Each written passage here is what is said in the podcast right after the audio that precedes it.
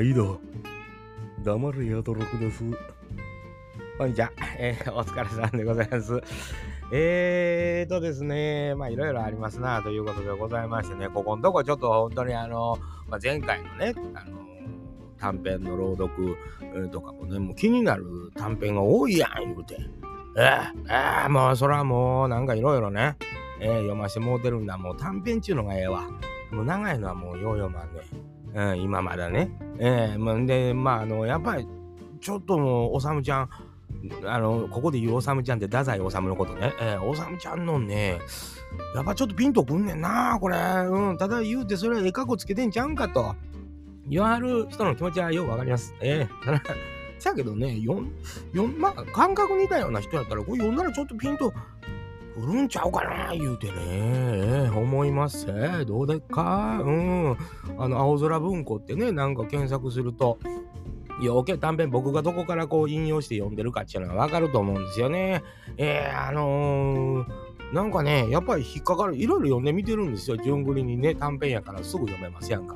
えー、何分ぐらいで読めるもんやからいろいろ読んでいってるんですよ。もう中にはあのまだかそのうちやろうかな思ってるけどあのー北大路魯山人ですか、まあ、食通で有名なね、えー、ああんな方があの納豆茶漬けの食べ方みたいな美味しい食べ方みたいなね。そういうのやってはったりとか面白いですよね。レシピ的な、えー、どうやって作るかみたいなことを書いてはるやつがあったりとかね。ね、いつかそれもやろうと思うんですけど、まあ、納豆好きがおるかっていう、そのね、僕はもう大好きなんですよ。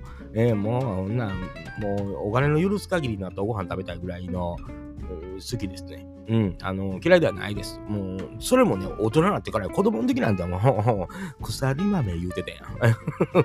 鎖豆誰食うねん言うてたわ。え言うたけど、大人になったら急に好きになったんやね。なんやあれ。あの、年いってからの味覚の変化怖いね。もうちょい前までもいらん。こんなもう、そんなもう、いや、好き嫌いあんまりいらないけどもさ、まあ食べれんことはないよ。食べれんことないけどな、すかんな、言う思ってたんが心なんか人には言わん子供おるからね、言わへんけど、いやって、だ、何これ言うて、ええー、言うて。な、なんでこんな美味しいのこれ。そんなんようけ出てくんねん。試してみて。まあ、やっぱり人間年取ってきたら食わず嫌いになってるからね。えー、言うて、まあ、短編小説の話からだんだん離れていきますけども、えー、そんなこと言うてやんと、まあ、次にピンと、まあ、何個かピンと来てるんですけどね。うん。あのー、まあ、明るいっていうことは、まあ、前回の徒党についてっていうのは、まあ、なるほどなという部分は、まあ、あるんですけど、まあ、今回のやつに関しても、まあ、自分とは考えはちゃうんやで。ちゃうんやけど、あのー、この人やったらこう感じるのかという、その、あれがようわかるというんかな。おさむちゃん言うて。えー、えー、言うてるかもしれん。うん。読んだらね。うん。おさむちゃん言うたら。さんちゃんです言うてるかもわからへんけども、さ、怒られるで。えー、太宰ファンにね。でも、やっぱり太宰ファン、何べも言うんやけど、太宰ファンが太宰を愛するのは、なんとなくわかんねや。これね、えー、なるほどなと思う。文学の素養なんか一切ないよ、僕。何もわからへん。作者の気持ちはなあのどうですかいう答えなんていつもそんなん個人の考えから知らんって書いといた人人やからね。うん。そんなんもわかるかいな、言うて。もう誰か聞いたんか？言うてね、答え、その、作者は何を伝えようとしてますか？知らんがな、言うて思ってたタイプなん本人に聞いたらええがな、言うて、生きてんやったら、言うて。ねそ そんなんもそれが一番早いがな、言うて。何そんなん、だから本人に大体聞いたらそんなん伝え思てへん言うてる可能性あると思ってたんよね。まあでも国語大好きなんですよ。でもあくまで国語のレベルやねその文学とか純文学とかもややこしいこと言われても何は分からへん。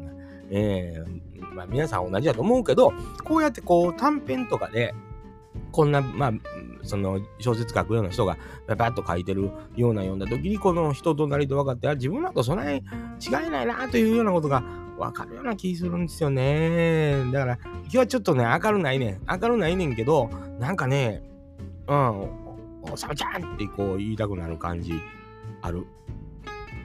聞いてください。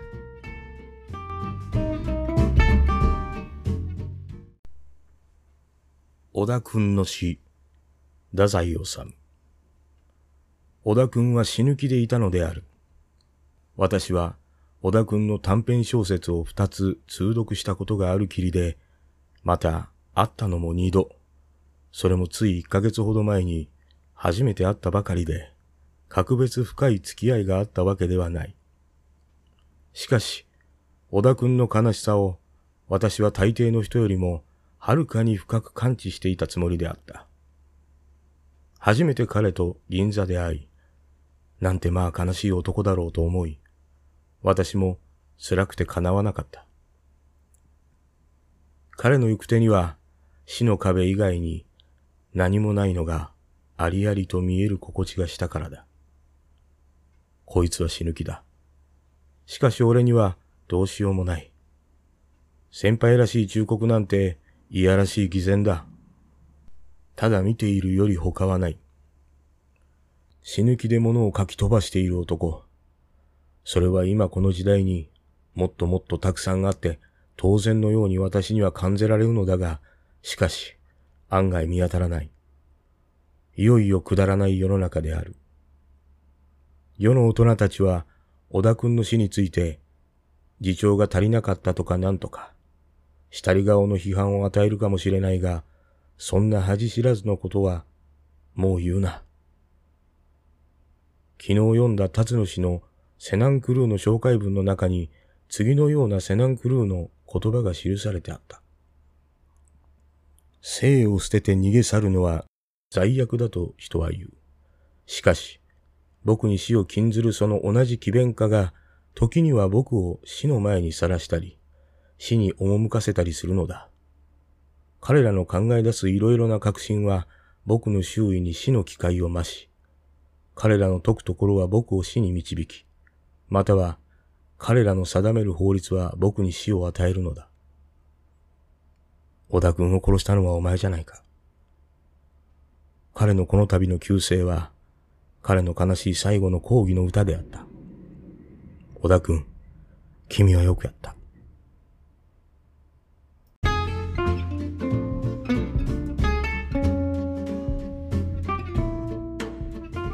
どないですやろか。ねえ、なんかその、いや、まあ明るいことやないんですよね。二度ほどで、えー、その人の書いたものを見て、その人のなんかこう、心に持つ人となりにこう気づく。えー、で、その彼の死に関して、えー、ななんやろう、自分の思うとこというんかな。これ今と何にも変わらへんね。えー、この人が、つい先月書いたと言われても、うん、ん、こう、色あせへんっていう言い方はおかしいんかもわからへんけど、なんかもう、つい最近書いて言うてるようにも聞こえてしまうというか、人間のやることっていうのは、いつの時代も変わらんのやなというのが、なんかこの文を読んだ時に思ったよね。なんかこんなことあるやん、全然って。えー、なんかね、その、グッとやっぱピンとくるという言い方を出るかどうかわからへんよ。だけどこう来ません？なんかね、グッと来てもうたなと思って、なんか、あのー、褒められることやないとは思うけど、最後のね、えー、おさむちゃんがね、えー、おさむちゃん言うてええもんやまあええけど、その、小田くん、今日よくやったっていう、その、言葉っていうのはすごいなと思うんですよ。その自分でそこに結末幕を引くそこへ向かっていってる人間。自分にはもう何か軽いこと言うだってもこれは偽善にしかならん。何の解決にもならんって最後最後の最後にできることっていうのはその人の生き様を認めること、えー、そしてその人の死に対して、えー、よくやったと褒めたたえることというのはこれは弔いやなと思うんですよ。えー、あの、葬式に出たとかね、出やんとか、なんかあの、そういうことじゃなくね、この文の中に弔いがあると、なんとなく思うんですよね。えー、あの、そんな知らんねんで、知らんねんけど、その、2回しか会うてない中で彼の何かを読み取る能力というか、人を見る、書き物を見て人を見る力というんですかっていうのはやっぱり長けてるからこそ小説家なりなんなりっていうのはできるんやなと。もう自分にはね多分ね全くない能力やね。ええー、どうだこう人を見る目もね能力も多分ないね。ん人が言うてる喋ってる中でもう素直にそのまま受け取ったらええな言うてるぐらいのもんでね。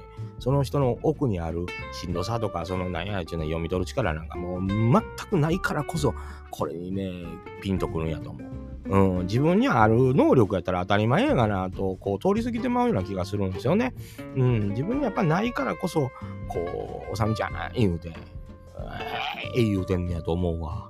うん、ほんまに。あの、なんとなくね、うん、今の時代でも、こう、この言葉、もし自分がこの小田君やった場合、うん、この最後のよくやったという言葉に、なんとなくこれは救われる気がしてしまうね。まあ、おらへんねんで、おらへんねんけど、もしまあ、幽霊みたいなものになってたとして、これを言われた時に、俺は成仏するねと、ちょっと思ったんやね。これこそ弔いやなと。思ったわけでございます。えー、ちょっとまあなんかしんみりしてまう内容的にね。えー、せやけど、読み物としてというよりはね、なんかその、おさむちゃんの話聞いてるような感じというのは、これたまらんなというふうに、思うわけでございます。まあ、世のデザインファンっていうのはもっともっと深いところね、彼のもっともっと深いところへ入っていって、こういろいろ考えたりして読んでるんやと思うんですけど、僕なんかがもう全然その文学に興味なく、短編なんかを読ませていただいて、えー、やっぱりこの人の魅力っていうのにグッと惹かれちゃうのはやっぱりこれすごいもんやなというふうに思うわけでございます。まあどうぞね、あのー太宰治、治ちゃんにね、えー、興味が湧いた方おられたら、僕みたいに文学の素養なんかなかったってね、この人の文章っていうのはなんか、なんかちょっとこう、心惹かれるなというのでね、ええかくやなしにそんな思っていただいて読んでいただいたら、ええなと、なお前読むんか言われたらね、まあ、もうちょっと時間いりそうやけどね、えー、やっぱその時間というかね、ものを読む。なんかね、影響はやっぱ受けそうな気するんですよね、これ。えー、あんまりもうしんどいやんか、影響を受けたら、やっぱり。うん、なんかこの人の方がちょっと影響を受けそうやなと。だからもう短編ぐらいに止めといた方がいいんちゃうかなと思う作家さんというんですかね。えー、そんな風に思うわけでございます。もちろん私なんちゅうのは、あの、学のないもんでね、あんまり学校つけてこうやって朗読なんかしてなそうですね。その、そろそろですよ。えー、いろんな方からね、うい、お前、最近ちょっと調子乗っとるねんや、ええー、言うて、これ、言うてね、えー、もっとアホな話してよ、言うてね、えー、黙れや、努力、言うて怒られそうですね。